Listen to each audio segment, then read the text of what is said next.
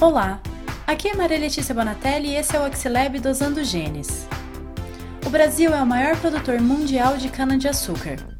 Segundo o levantamento da Companhia Nacional de Abastecimento, a CONAB, a produção de cana-de-açúcar estimada para a safra de 2018-2019 é de mais de 635 milhões de toneladas, com um aumento de 0,4% em relação à safra anterior. A porcentagem pode parecer pequena, mas representa um aumento de mais de 2 milhões de toneladas na produção dessa cultura.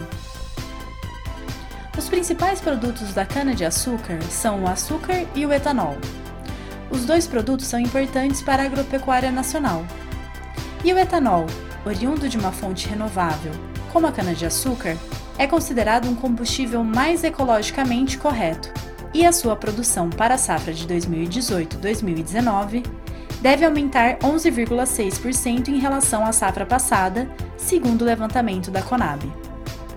A cultura da cana-de-açúcar, por conta da sua importância econômica, é foco de pesquisa de diferentes cientistas, que visam aumentar sua produtividade, reduzir custo de produção, entre outras melhorias. Mas a genética dessa planta representa um desafio para os pesquisadores. Para conhecer um pouco das ferramentas que os pesquisadores utilizam para superar esses desafios, eu conversei com o professor Augusto Garcia, do Departamento de Genética da Exalc. E para começar a entender o problema de se estudar a cana-de-açúcar, a gente precisa saber que ela é uma planta poliploide. E o que elas são?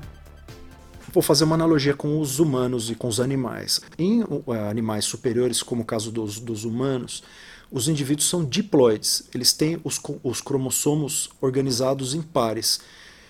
Explicando de forma simples, a gente recebe nos gametas uma cópia do cromossomo que veio de origem paterna e uma forma de origem materna, e eles se juntam para formar o zigoto, os indivíduos, e a partir daí todo mundo tem duas cópias do, dos cromossomos. A gente fala que os indivíduos são diploides. Mas não é isso que acontece no caso das plantas.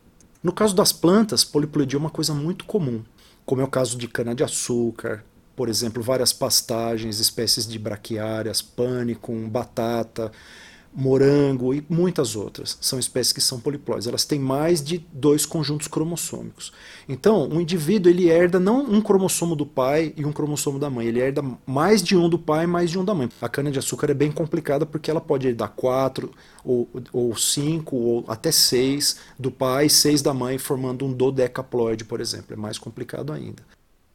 Então, a cana-de-açúcar pode ter 12 cópias de cromossomos em suas células. Nós, humanos, temos apenas duas. Por aí já dá para entender o problema que é estudar as informações genéticas contidas nessa planta. E no caso dos poliploides, quando queremos analisar uma determinada característica da planta, precisamos saber que existe o efeito da dose. E como ele funciona? As informações contidas nos genes são as responsáveis por definir as características dos indivíduos. E como os genes estão nos cromossomos, quanto mais cópias dos cromossomos, mais cópias dos genes. E é assim que ocorre o efeito da dose. Hoje em dia nós temos um, o que a gente chama de métodos de genotipagem, que são métodos que permitem a gente inferir a respeito do genótipo ou do conteúdo de pequenas partes do genoma.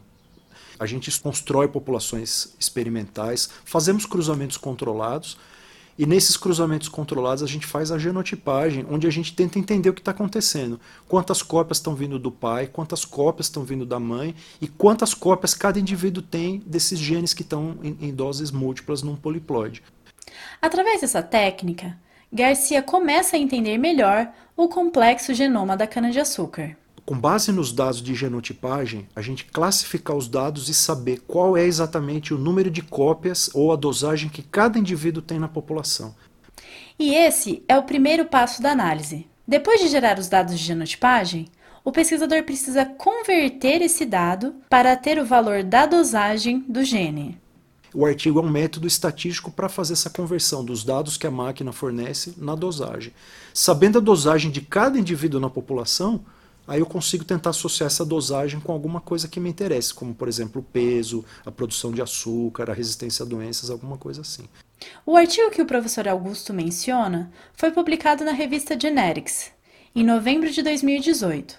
e é intitulado Genotyping Polyploids from Messing Sequence Data. Além de Garcia, esse artigo tem como autores David Gerard, Luiz Felipe Ventorini Ferrão e Matthew Stephens.